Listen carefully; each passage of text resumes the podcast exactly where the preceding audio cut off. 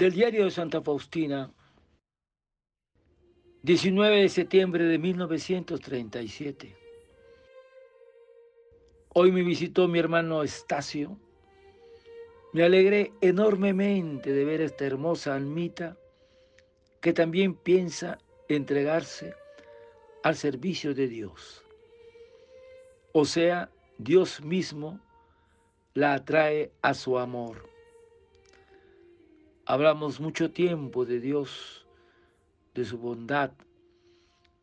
Durante nuestra conversación conocí lo agradable que es a Dios esta almita. Recibí el permiso de la buena Madre Superiora de vernos más a menudo. Cuando me pidió un consejo a dónde entrar, le contesté, si tú sabes mejor qué es lo que el Señor quiere de ti. Le mencioné la orden de los jesuitas, pero entra en donde te plazca. Prometí rezar por él y decidí hacer una novena al Sagrado Corazón por intercesión del Padre Pedro Escarga, con la promesa de publicarlo en el mensajero del Sagrado Corazón de Jesús. Porque tiene muchas dificultades en esta iniciativa suya. Comprendí que en esta cuestión es más provechosa la oración que el consejo.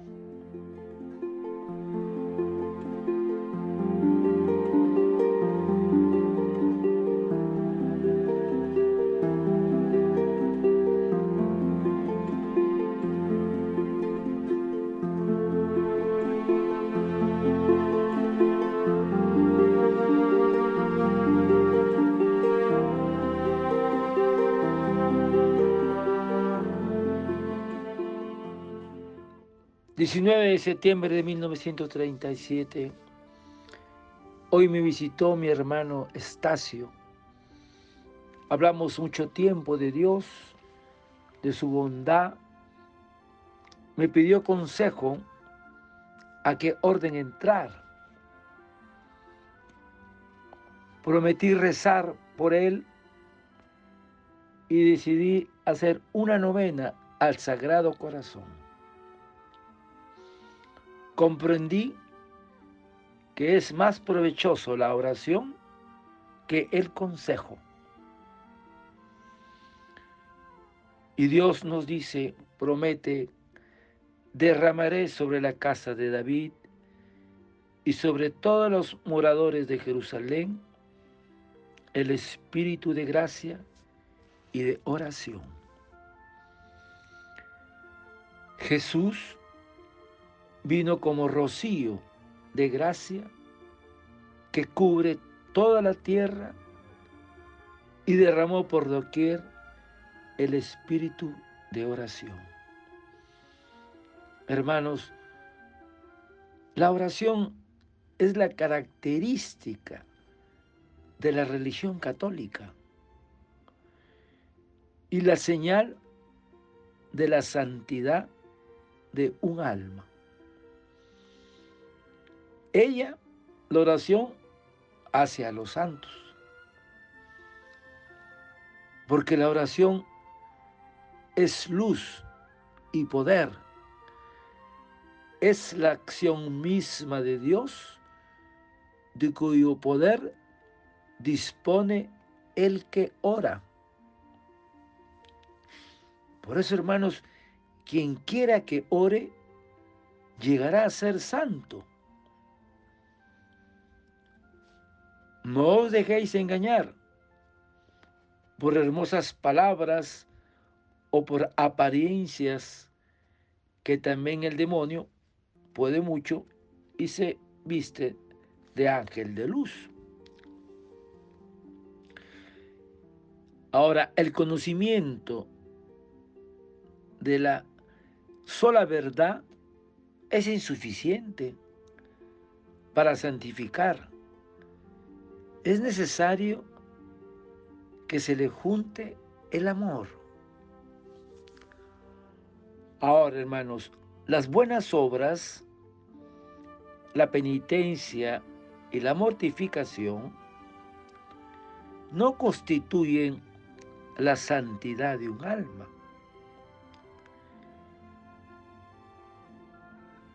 Cuando se ora, se tienen todas las demás virtudes y se es santo.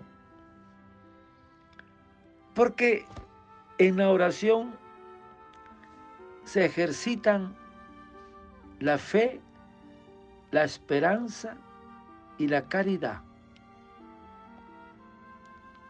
Por eso que cuando oramos, hacemos penitencia, nos mortificamos. La imaginación queda sojuzgada.